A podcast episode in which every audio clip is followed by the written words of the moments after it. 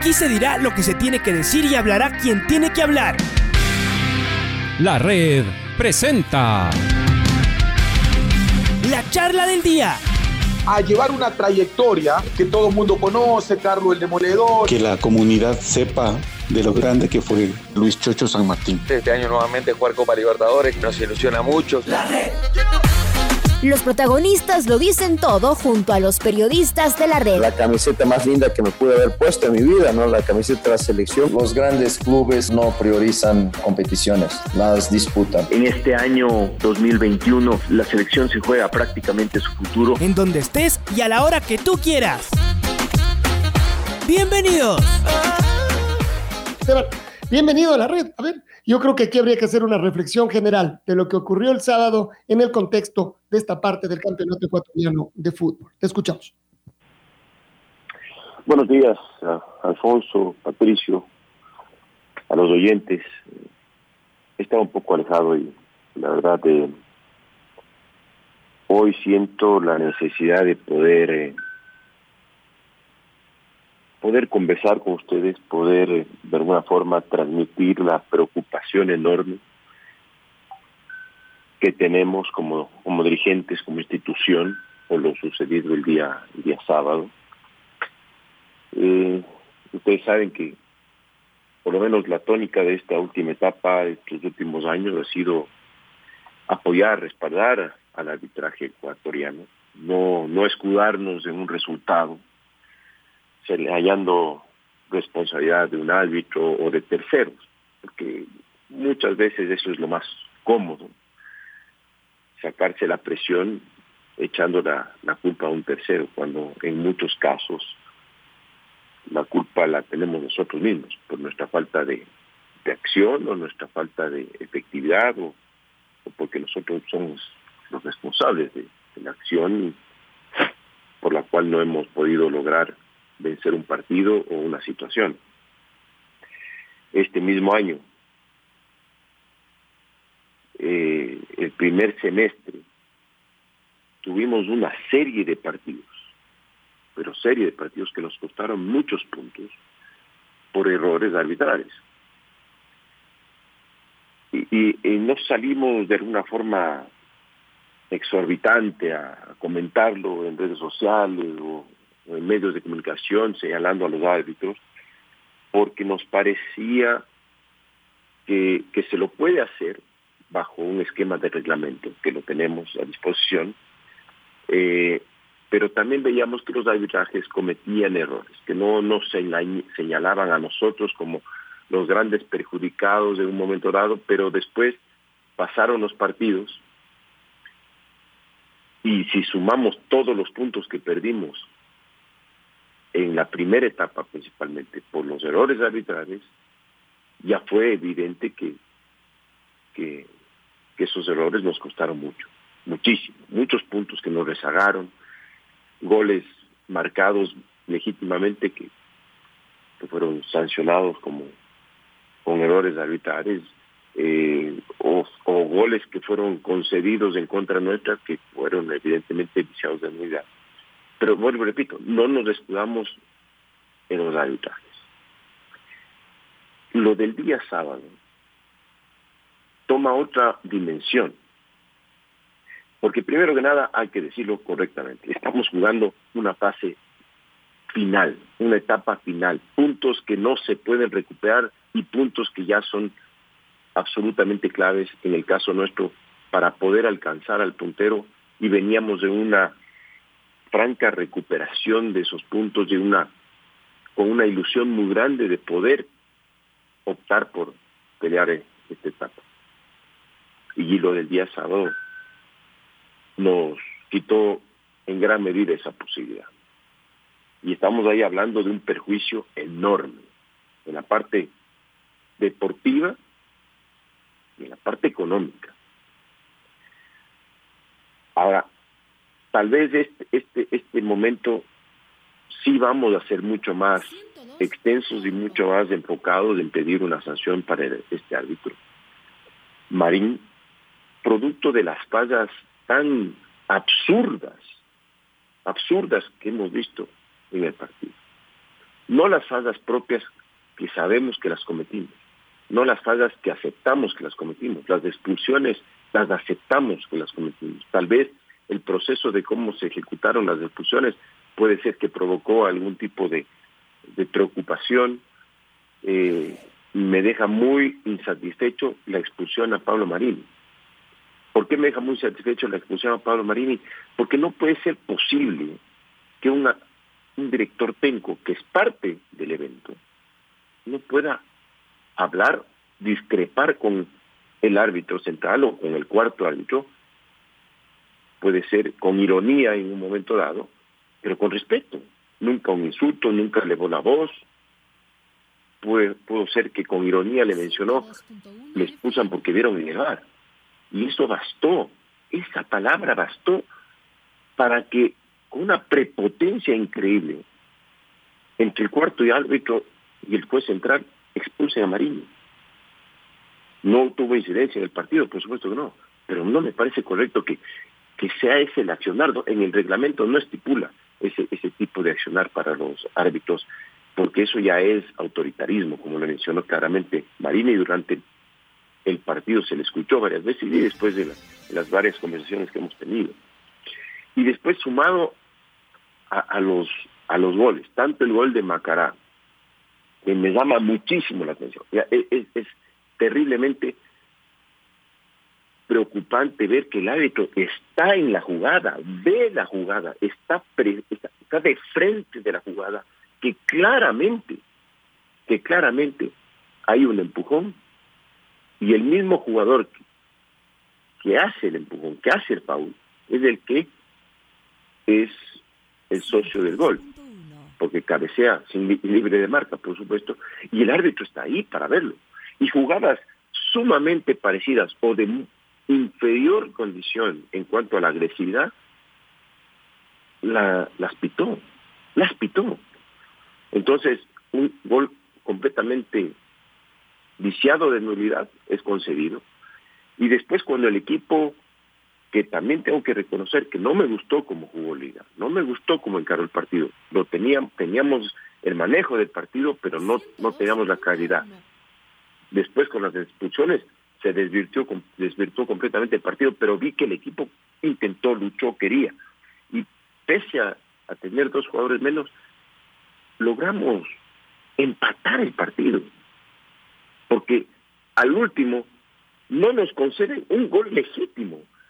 Y lo sorprendente también del juez de línea es que el jugador de liga que está en línea visualmente está atrás del jugador de Macará, atrás, no está adelante, es decir, ni siquiera para decir que hubo obstrucción visual. Entonces, esos puntos no se recuperan y nos llama muchísimo la atención ya las faltas y los errores cometidos en este partido por el árbitro central. Bueno, repito, hemos confiado, siempre hemos dicho que los árbitros hay que confiar, sabemos que cometen errores, pero los errores del día sábado ya son demasiado dantescos, demasiado evidentes, demasiado eh, preocupantes que causan un problema mayor en el, en, el fútbol, porque le quita credibilidad al fútbol, le quita brillo, le quita muchísimas eh, situaciones de transparencia, porque de aquí en más ya viene una serie de, de conflictos y de, de situaciones que van a empezar a escalar a raíz de lo que sucedió el día sábado, porque ya empezamos a concluir que más más allá simplemente de una falla, ya va más allá, más va más allá de simplemente un error ya empiezas a decir que hay dedicatoria, que hay señalamiento eh, con el dedo para tal o cual jugador o para tal cual equipo. Y, y eso, eso lo único que hace es un daño enorme a la transparencia del campeonato. A ver, pero te quiero entender esto último, es decir, ¿a dónde, eh, ¿a dónde se apuntaría? Eh, porque hemos estado hablando de todos estos errores a diferentes equipos, en diferentes magnitudes, por supuesto. Eh, pero también de un montón de teorías de la conspiración que se, que se hablan, que se van, que se, que se dicen y que por supuesto no se pueden, no se pueden probar. Eh, pero que habría algo atrás de esto, es decir, tiene algún asidero, porque hemos visto que los errores en general se producen eh, regaditos y los que no reclaman ahora reclamarán la próxima, la próxima semana y, así, Esteban. ¿A dónde apuntaría esto? Como, te comento, no, esto, este tipo de errores ya son demasiado dramáticos y, garrafales, son, son preocupantes porque, porque destruyen un proceso y acompañan a la a todas estas teorías que empiezan a salir, teorías de conspiración, teorías de poca transparencia, eso no le hace bien Los errores de arbitrares cuando ya llegan a incidir demasiado eh, evidente en un partido, empieza a crear situaciones paralelas al fútbol que no le hace bien al fútbol, no le hace bien a la transparencia del fútbol. Entonces, eh, yo prefiero pensar y quiero pensar en quedarme con errores arbitrarios. ¿no? pero son errores, como vuelvo repito, tan garrafales que nos obliga a entrar ya en el campo de la de la sanción, nos obliga a entrar en el campo de exigir una sanción que ojalá sea fuerte para un árbitro que no tuvo ningún tipo de condición para administrar un, un partido y que y que hace que todo esto se vuelva muchísimo más explosivo de lo, de lo que pudo haber sido si es que cometía menos errores. A ver, y entonces eh, vuelve esta explicación. Sí, estamos en una situación muy compleja financieramente. Los clubes la pasan mal, una deuda muy grande también de quien maneja los derechos de televisión, el hecho de que la gente no pueda ir al, a, los estadios. Bueno, ya comenzó esto, pero será solo para la recta final. Habrá unos poquitos partidos de aquí hasta el, hasta el cierre. Todo eso lo, lo sabemos.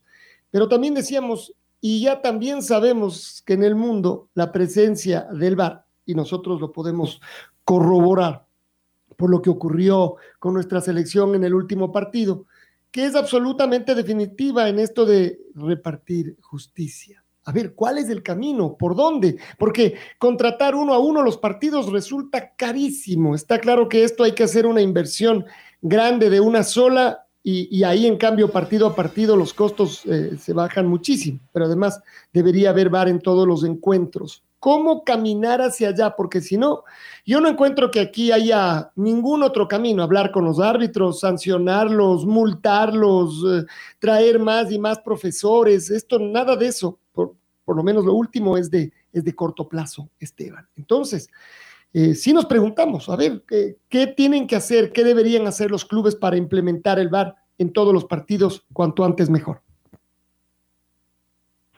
Se tiene que tratar de... A ver, este año va a ser imposible poder contar con, con el VAR para todos los partidos. Sí hay una preocupación interna de todos los dirigentes y lo que aspiramos todos los dirigentes es poder encontrar la manera de de aplicar el VAR al costo que se pueda absorber, que se pueda invertir, porque todos sin duda consideramos que es una inversión. Pero, ¿qué es primero?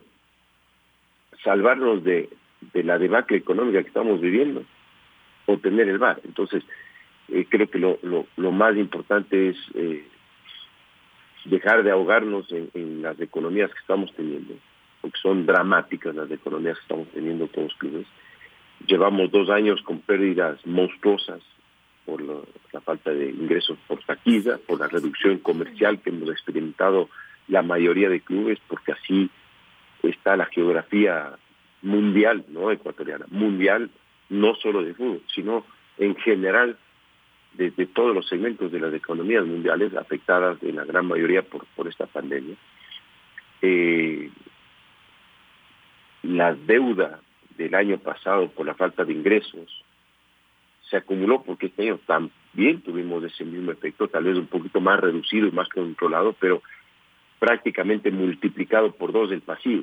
Entonces, el pasivo en lugar de irse controlando, irse reduciendo, fue incrementándose y ese pasivo a una tasa bancaria 12%, termina siendo imposible de pagar. Entonces, la mayoría, la mayoría de clubes estamos apagando incendios que tenemos cada semana para poder eh, sobrevivir. Pero también sabemos que dentro de poco esto tendrá que irse regularizando y la economía de los clubes tendrá que irse controlando para, para bajar los pasivos y otra vez tener un poquito de salud económica y dentro de eso tener la aspiración y la esperanza de que se resuelva el tema de la televisión, ya sea con Gol TV o con un nuevo con un nuevo socio estratégico. Y esto pueda conllevar a tener algún excedente que podamos destinar a invertir en el bar. El, el bar no es infalible, el bar, el bar también es polémico. Hemos visto y hemos vivido nosotros mismos eh, el bar en, casos polémicos. Me, recuerdo un partido de liga en Copa Libertadores con Olimpia de Paraguay, que solo en el bar vieron que, pero fue literal, que el zapato de Rodrigo Aguirre estuvo adelantado, que el zapato porque pitaron porque el zapato parecía que estaba, parecía que estaba eh, eh, en, fuera de lugar. Y, después vivimos lo mismo en Copa Sudamericana con Atlético Paranaense, que, que un medio jalón en el área fue penal. El jalón de Escoto medio en el área fue penal, pero el, jugador se dejó caer y ya fue penal. Pero vimos en Uruguay como la selección del Ecuador prácticamente le, eh, el, el, el pupo le rasga el la pierna a Estrada y no fue penal ni siquiera revisión de VAR para el árbitro. Y no le llamaron al árbitro a que revise el VAR. Y varias jugadas tremendamente polémicas en ese partido contra Uruguay. El VAR ni siquiera ahí funcionó creo ese partido. Como también vemos la otra cara de la moneda en el partido contra Colombia que fue el, el, el VAR el que nos quitó un penal pero que también nos liberó de un gol. Muy bien aplicado entonces, eh, el VAR también tendrá sus polémicas, pero también sabemos que el VAR de alguna forma minimiza el error, minimiza el problema. Seguramente, seguramente, en un noventa y pico por ciento, jugadas como el día sábado entre Macará y Liga, hubiese sido un gol anulado y el otro gol convalidado. Estoy seguro de eso. Entonces, sí creo que hacia allá debemos apuntar que la situación económica hoy es, verdaderamente dramática como para poder dar un paso hacia adelante y pensar en que podemos tener el bar pronto. Estamos hablando con el señor Esteban Paz, presidente eh, de la Comisión de Fútbol de Liga Deportiva Universitaria. Esteban, qué gusto saludarlo. Eh, le mando un fortísimo abrazo, esperando que, que, usted esté cada vez mejor, más tranquilo y, por supuesto, eh, pues que siga adelante en la vida después de los momentos duros que ha tenido que vivir usted y toda su, su familia. Em, eh, habla de la parte económica y es cierto todo lo que usted nos cuenta. ¿Cuáles son las soluciones que se avisoran como organización a futuro? Es decir, em, no le había escuchado yo antes siquiera mencionar la posibilidad de que Gold TV ya no sea el socio estratégico. Y hoy en esta entrevista usted acaba de decir sea Gold TV o alguna otra. ¿Tienen alguna algún viso de solución? Eh, no solamente para lo que se adeuda, sino para también lo que se viene, porque si este, este tema va a ser pan de todos los años, aunque se entiende que buena parte de esto es por la pandemia, pero si esto va a ser continuo, les va a complicar a ustedes eh, muchísimo en, lo que viene a futuro. Patricio, qué gusto y gracias por, por sus palabras. Mire, ¿por qué digo esto? ¿Y por qué me refiero a, a Gol TV o algún socio estratégico o algún modelo que pueda, algún modelo de administración de derechos que pueda funcionar a favor del fútbol ecuatoriano. Eh, porque actualmente eh, estamos impagos varios meses. Eh, hay, hay, meses que recibimos, no le miento, 17 mil dólares. Hay, hubo, creo que el mes pasado, 17 mil dólares o 20 mil dólares por derechos de televisión. Eh, eh, y, y, si sumamos todo lo que se ha pagado, estamos pagados hasta menos de la mitad del año. Entonces, tenemos que de aquí en adelante ver, ya sea con Col TV, si es que puede solucionar sus problemas, que son importantes, y que no es nuestra responsabilidad, no es responsabilidad de liga profesional ni de ningún club el que Gol TV no tenga un acuerdo por una disputa legal con CNT o con TV Cable o con Claro. Es una responsabilidad de Gol TV y para eso fueron ellos contratados. Para eso se les dio los derechos de televisión, un poco para que sean esos los intermediarios, porque lo que son es intermediarios, y produzcan nuestros derechos de televisión y a su vez los tratemos de masificar y maximizar.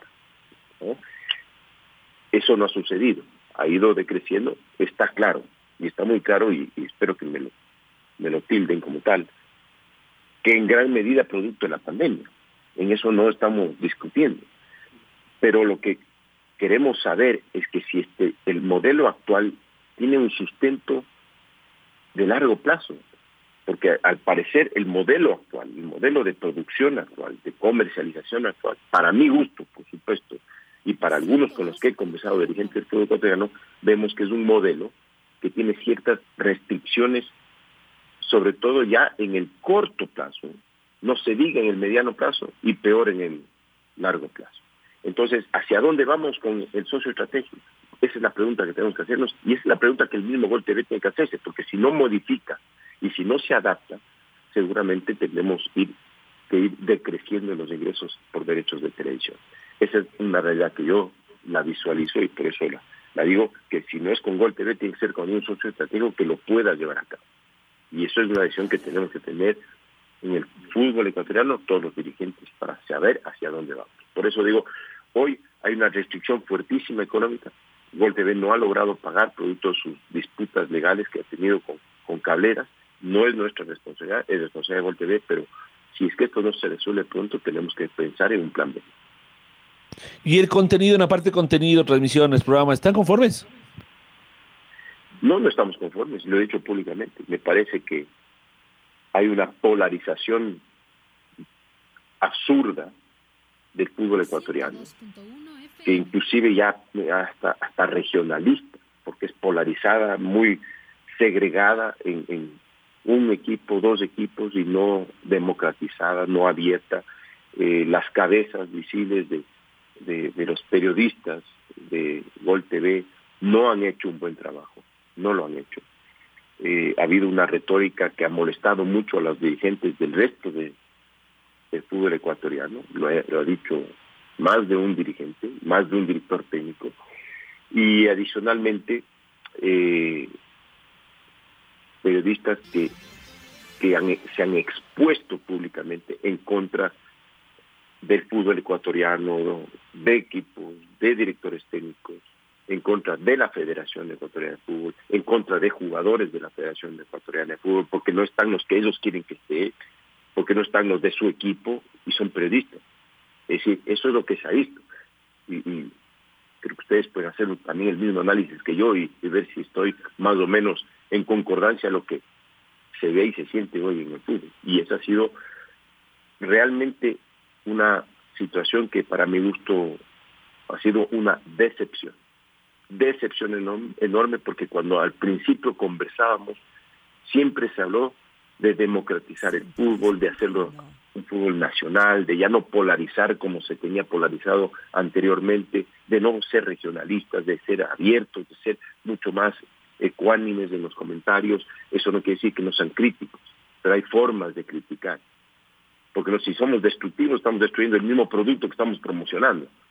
Y eso es lo que han hecho destruir el mismo producto que promocionamos y que queremos vender. Porque las críticas pueden llegar y deben llegar, pero hay que construir, no destruir. Sí, y, hay otros temas, eh, señor Paz, que han generado polémica en las últimas semanas. Por ejemplo, el tema de la eh, Comisión de Disciplina, es decir, del Centro de Mediación de la Cámara de Comercio de Guayaquil. La semana anterior, ustedes mismos elevaron una fuerte queja solicitando incluso que se llegue a revisar si es que se debería mantener o no este convenio con la Cámara de Comercio de Guayaquil. Eh, apuntando por ese lado, el señor Paz, y pidiéndole una, eh, una explicación, que nos cuente un poquito cómo eh, es que ven ustedes esta parte del Centro de Comercio Guayaquil, también amplío mi pregunta al resto.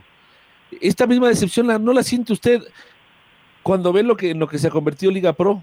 Creo que le he hecho varias veces esta pregunta, pero por primera vez siento que usted no sé, a lo mejor como que está un poquito más preocupado que en otras oportunidades. Nosotros hace ya muchos años, con usted, con Francisco, conversábamos del proyecto Liga Pro y teníamos, yo estaba muy ilusionado. Y un dirigente de Liga mismo me decía, ya no está en liga, me dice, no te ilusiones mucho, Pato. Hay mucha gente que van a estar los mismos, simplemente va a cambiar el nombre. Y yo le veía esa como una postura un poquito em, pesimista. Pero han pasado los años, eh, señor Paz, y yo no sé si usted tiene una decepción de, haber generado, pero, perdón, proyectado algo y que no se haya cumplido como se esperaba. Es, errores siempre van a haber y, y siempre van a haber. Creo que la estructura es buena, la idea es muy buena de liga profesional porque permite desburocratizar muchos procesos, permite mejorarlos, permite discutirlos mejor. Y también han habido aciertos.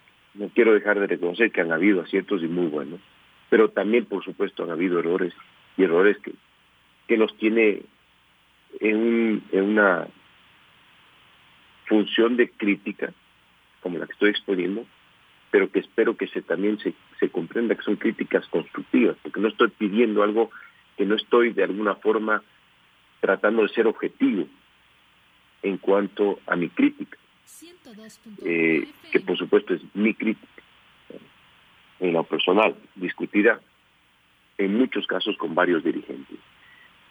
Y, eso sí ha decepcionado porque no he visto una corrección mucho más rápida a esas críticas. Con respecto a la Cámara de Comercio de Guayaquil, yo aspiraba que ese cambio sea importante porque ya vivimos lo que significa tener una comisión de disciplina que no aplicaba el reglamento, sino que aplicaba el dedo, de acuerdo a cómo se acomodaba, de acuerdo a la política del momento deportivo, por supuesto, de acuerdo a lo que los intereses deportivos señalaban. Eso es lo que se vivía con la comisión disciplinaria del famoso Alex de la Torre. Por eso fue de alguna forma sacarla a un ente distinto, un ente balanceado, que, aspirábamos que sea coherente. Yo planteé desde el principio que sea la Cámara de Comercio de Quito, porque sé la clase y la calidad de la Cámara de Comercio de Quito para que, para que pueda impartir eh, eh, seguramente un reglamento justo y, equilibrado. Pero se escogió por parte de Liga Pro y su presidente que sea la Cámara de Comercio de Guayaquil. Y ha dejado unos vacíos enormes y unas decisiones incongruentes más grandes que el enorme. Porque un, mismo panelista, un mismo abogado como Ricardo Novoa, que fue parte de un panel, decide que el intento de agresión, porque en el caso de Rodrigo Aguirre fue un intento de agresión, es sujeto a una sanción de tres meses sin rever la sanción, porque no hubo, a la apelación no prosperó la sanción, la apelación, y la sanción se mantuvo por el intento de agresión. Intento me refiero a la palabra como tal, y fue sancionado tres meses. Mientras que hace un mes, una agresión evidente, fragrante, fue levantada de un mes a dos partidos, por el mismo señor, por el mismo abogado, de la misma Cámara. Y lo mismo conversé con Andrés Báez, lo mismo le sucedió a un jugador de Aucas, Johnny Quiñones, que no le no, prosperó la apelación de cuatro partidos. Entonces, esto, esto es puntual, pero si abrimos un poco el paraguas, vemos que hay varios errores cometidos por la Cámara de Comercio, varios errores de aplicación, de interpretación y de subjetividad, pero siempre inclinando la balanza al mismo lado, siempre inclinando la balanza al mismo lado. Ya basta, pues, ya basta, porque eso no es normal, eso no es justo, eso no es, eso no es fair play deportivo. Y nosotros tenemos paciencia, y a veces comprensión. A veces podemos entender que esto puede suceder por que el reglamento es nuevo para algunos abogados de esta Cámara, porque podemos comprender que a veces pueden equivocarse también los abogados. Y por eso tenemos que tener cordura y paciencia. Pero ya cuando es repetitivo y cuando ya es constante y permanente y siempre inclinado al mismo lado, lo único que podemos decir es ya basta, ya basta de vernos la cara. Y lo digo enfáticamente porque molesta esta actitud. Y que se preste una Cámara de Comercio como la de Guayaquil para estas acciones. No puede ser. Por eso nosotros exigiremos un cambio inmediato porque la Cámara de Comercio de Guayaquil ha sido un centro que no ha aplicado fair play deportivo ni el reglamento en forma ecuánime. Estamos hablando con el señor Esteban Paz, directivo de Liga Deportiva Universitaria, hablando sobre los muchos problemas que existen en este momento en el fútbol ecuatoriano. Permítame cambiar un poquito de, tema y me voy hacia la parte del regreso de la gente al estadio. Eh, se han cumplido los partidos pilotos. Esperemos que el COE dé la autorización, por supuesto que falta ese paso. Eh, pero Esteban, le quiero preguntarle por el, ojalá, inminente regreso de los hinchas de Liga Deportiva Universitaria al estadio. ¿Cómo lo van a manejar? Cuál va a ser la, metodología, quiénes van a tener acceso y prioridad al estadio en esta vuelta, que además uno supondría debería tener mucha gente el, sábado, ¿no? Con, cuando se enfrente a Independiente, porque es partido fundamental. Si Liga gana ese partido, sigue en pelea. Si no lo gana, eh, pues se complica un montón la, la circunstancia. Entonces, ¿cómo lo van a hacer? ¿Cómo lo están planificando, Esteban? Mire, Patricio, muy difícil la situación por la que tenemos que enfrentar, eh, con una limitación de ingreso al estadio, donde tenemos dueños por derecho, dueños de suite, por derechos dueños de palco y por derechos adquiridos hinchas. Ahí está muchísimo más ya del 30% del aforo del estadio. Pero también tenemos que de alguna forma salir a vender entradas y boletaje, porque si no tenemos recuperación de boletaje, ¿con qué recursos operamos la administración del estadio en seguridad, en taquilla, en, en, accesos y en controles? Simplemente imposible, simplemente imposible. Entonces, eh, se ha determinado por parte de, del operativo que se va a dar cupos hasta lograr llegar al 30% del aforo, cupos a, dueños de suite, dueños de palco, super hinchas y venta de boletos. De tal forma que algo podamos recuperar en recursos para poder operar el estadio en un día que se tiene que tener, bueno, repito, control de puertas, seguridad, etcétera, etcétera. Entonces, em, se ha puesto a disposición en las plataformas electrónicas la posibilidad de que se registren y con eso puedan acceder al estadio. También nuestra inconformidad con Liga Pro por poner un partido tan importante sabiendo que en Quito a esa hora, 8 de la noche, ya el transporte es limitado, el clima es complicado y la atracción se reduce. Es la verdad. La atracción a partir de las 8 de la noche en un evento deportivo en, Quito es, limitada, es muy limitada. Y, y y aspiro, por supuesto, como todos, tener la cantidad de gente, por lo menos que nos permita recuperar recursos para pagar la operación, nada más. La administración, por lo menos del partido, que no nos cueste jugar, sino que por lo menos podamos sacar los recursos suficientes como para poder pagar el gasto de la administración del Estado. Hola Esteban, ¿cómo le va? Buenos días. Luis Quiroz le saluda. Un abrazo, como ya lo hice por interno con usted, le mando nuevamente un fuerte abrazo y, y mucha resignación, mi estimado Esteban. Veo ya las noticias, prácticamente el Charlotte lo hace oficial, por eso voy a donde usted. Jordi Alcibar es nuevo jugador del Charlotte. ¿Se llegó a un acuerdo con el equipo de la MLS? Sí, así es. En los últimos días eh, ya logramos un acuerdo con, con Charlotte. Por eso ya lo están haciendo público, en el cual Jordi a partir de enero eh, será transferido definitivamente a, a la MLS. Eh, en enero, es decir, todavía eh, no se irá entonces eh, Jordi Alcía, pero ya hay un acuerdo, Esteban. Sí, está finiquitado todo y en enero ya va definitivamente Jordi a, a la MLS, creo que le, conviene a él Fue el jugador el que decidió, conjuntamente con su representante, la propuesta la discutimos y negociamos de tal forma que sea beneficiosa para todos. No fue la que hubiésemos aspirado, pero sin duda importante para la situación económica que estamos atravesando. ¿Y cuál, y cómo son las condiciones? ¿Se va definitivamente un préstamo? ¿Cómo está esto, Esteban, por favor? No, transferencia definitiva. ¿Y la situación económica ayuda en algo para lo de liga? Aunque usted está diciendo que tal vez no fue lo que querían, ¿no? Tal vez esta presión que viene por parte de los dirigentes y de los jugadores hace un poco de daño también a los clubes. Muchas, muchas variables de una negociación que pueden hacer eh, daño o que puede ser positiva. De conocer que el mercado mundial está absolutamente, absolutamente pasivo, no hay muchos recursos a nivel mundial, no hay muchas transacciones enormes, sobre todo para nuestro lado del continente, y para la exportación de jugadores de fútbol ecuatoriano en, las cantidades que hubiésemos esperado.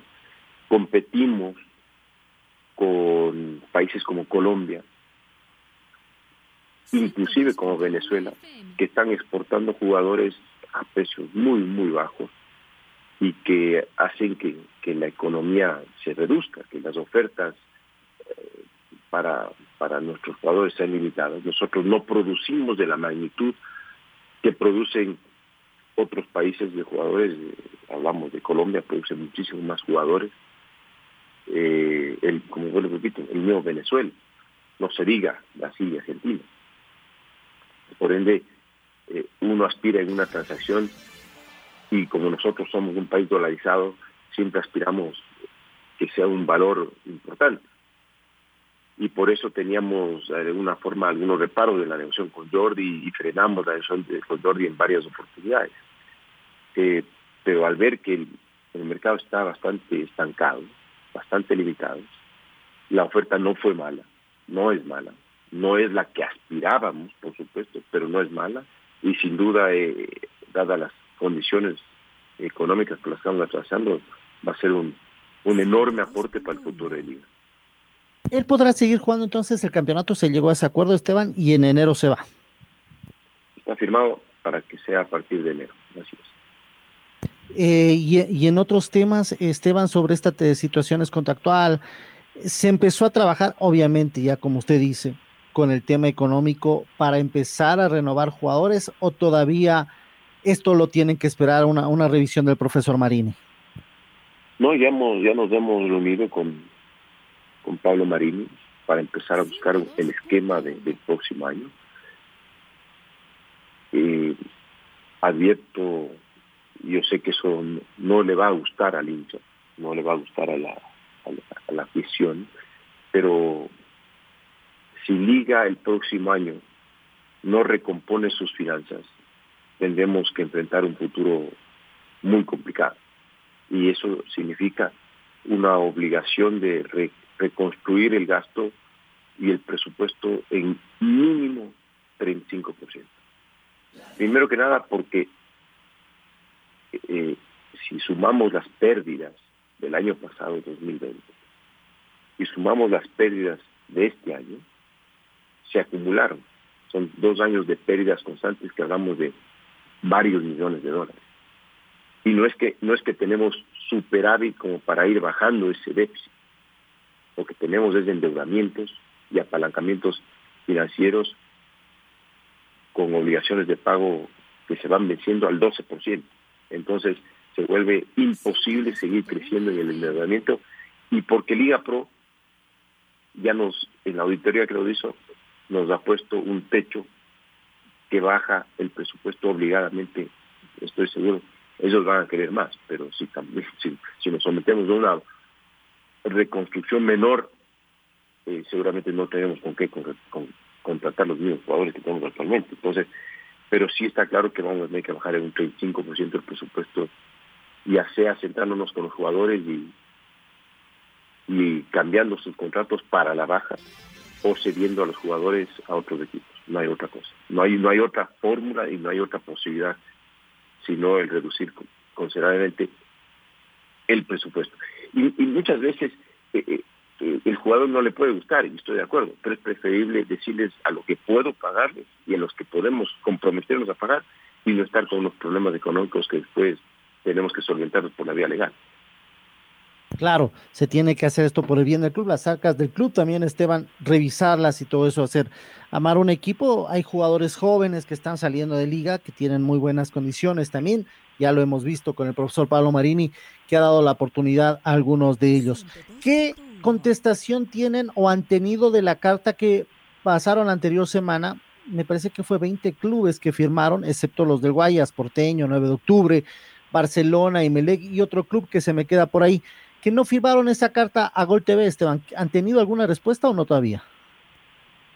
No, no hemos tenido ninguna respuesta. Lo único que tuvimos es la posibilidad de una reunión eh, de una comisión que se formó por parte de Liga Profesional para reunirse la semana pasada, eh, a la cual después recibimos una carta por parte de Gol TV que se posponía la, la reunión con la comisión para los primeros días de noviembre eh, porque el presidente de Gol TV, Carlos Moyano, no estaba presente y, no querían hacerla por, Zoom, sino querían hacerla presencial.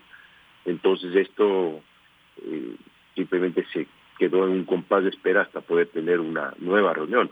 He podido conversar con Osvaldo Jiménez eh, acerca de la carta y acerca de los problemas. Él tiene su, visión, sus puntos, yo tengo los míos. Hemos intercambiado. Siempre hay mucha cordialidad, siempre hay mucho respeto el hecho de que no, puedan cumplir no necesariamente es 100% culpa de ellos, sino también de las circunstancias, sí es responsabilidad de ellos y ellos son quienes intermediaron, intermediaron para poder resolver esos problemas. No es, nosotros no somos los responsables de que no haya un contrato con CNP o con, con, con Claro o con Telecable, son ellos los responsables. Entonces ellos tendrán que saber si es que van a poder continuar o no. ¿Habrá, se reunirán ustedes como, como todos los lunes tal vez sobre esta expulsión a, José el Choclo Quintero, que a veces excede Esteban y tal vez un llamado de atención? Lo incluyo también a Nelson Angulo, aunque él es más joven. Y él también tendría que recibir un llamado de atención por parte de la dirigencia, pero el Choclo Quintero, o sea, regresa, sabemos que estaba en una lesión, y nuevamente como que, que, repite esa, esa, esa actitud que, que no le lleva nada bueno y sobre todo perjudica a Liga, Esteban. Por supuesto que hemos conversado con, con Pablo Marini preocupados porque eh, a veces del exceso de deseo de, de ganar, la vehemencia de, jugar, eh, no, no, no, saben manejarse dentro de la cancha y terminan cometiendo fouls que, que terminan perjudicándonos peor. Eh, los fouls existieron, eh, las sanciones no las objetamos porque se evidenciaron, sobre todo en la televisión, la clase de, de, fouls que fueron. Son otros los factores que nos ponen en una franca posición de, exigir una sanción para el árbitro. Eh, pero por supuesto siempre reconociendo que nuestros errores hay que reconocerlos y sobre todo rectificarlos. Estamos hablando con el señor Esteban Paz, eh, dirigente de Liga Deportiva Universitaria. Señor Paz, le hago una pregunta alrededor de un dato que acabo de enterarme y que quisiera conocer cuál es su opinión y las acciones que Liga va a tomar sobre el tema. Eh, me cuentan que la, el equipo femenino de Liga, la, de Liga Deportiva Universitaria, eh, que actuó con éxito en la Superliga, no tiene ya la posibilidad de entrenar en, el complejo de, Liga.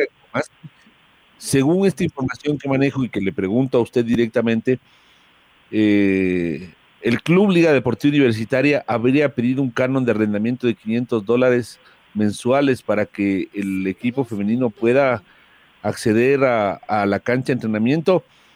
Eh, me, cuentan que las jugadoras están trabajando en, el, en la Carolina, no tienen dónde, dónde entrenar. ¿Qué conoce al respecto, señor Paz? ¿Nos puede contar, por favor? La verdad, desconozco eh, Patricio, no, no creo que sea así. No, no creo que sea así.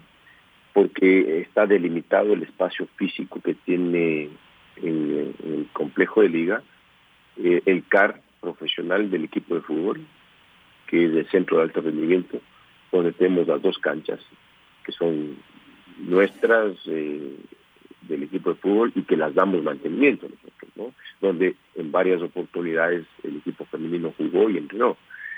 Y las canchas que están en la parte alta, que también son mantenidas por nosotros, eh, son de divisiones formativas y ahí Jorge Cadeja ha hecho una magnífica labor en, tener esas canchas a punto y sobre todo al lado de todo lo que se ha repaccionado de, de las casas donde, donde viven cerca de 70, 70 chicos.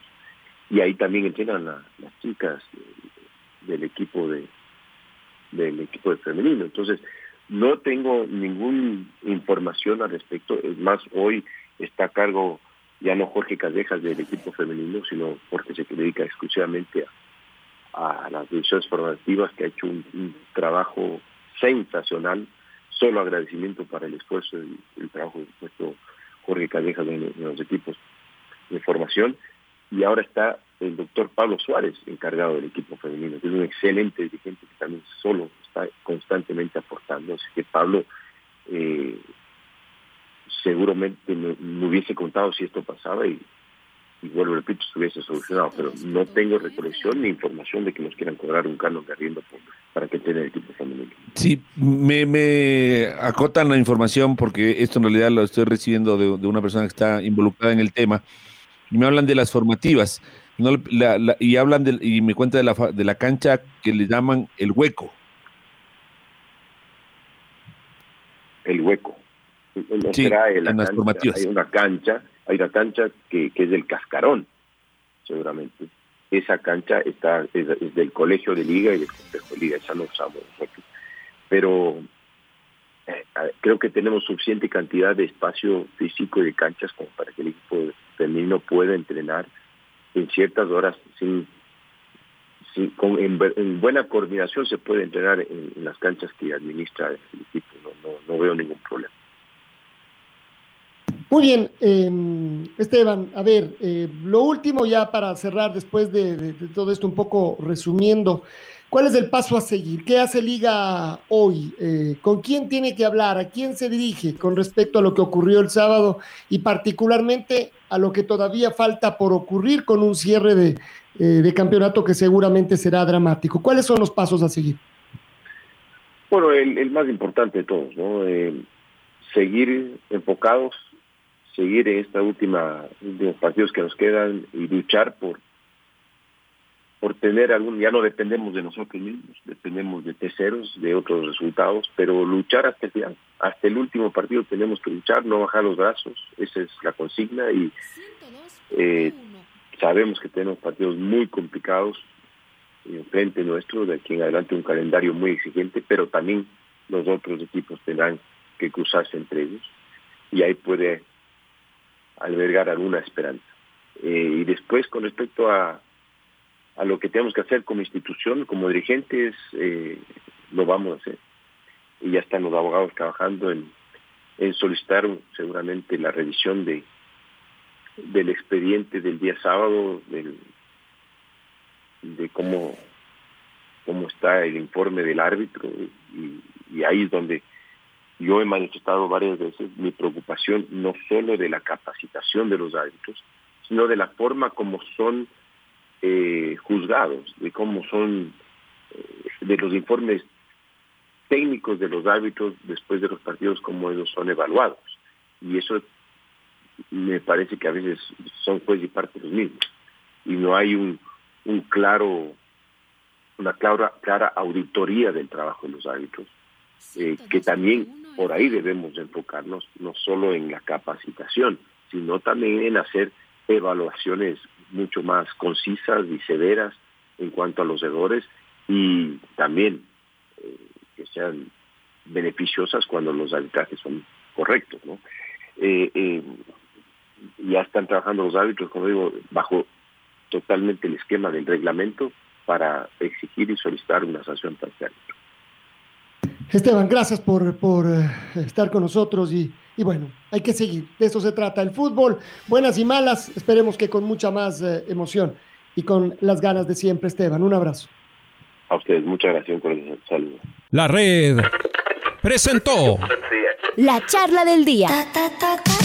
Un espacio donde las anécdotas de actualidad deportiva se revelan junto a grandes personajes del deporte. Quédate conectado con nosotros en las redes de la red.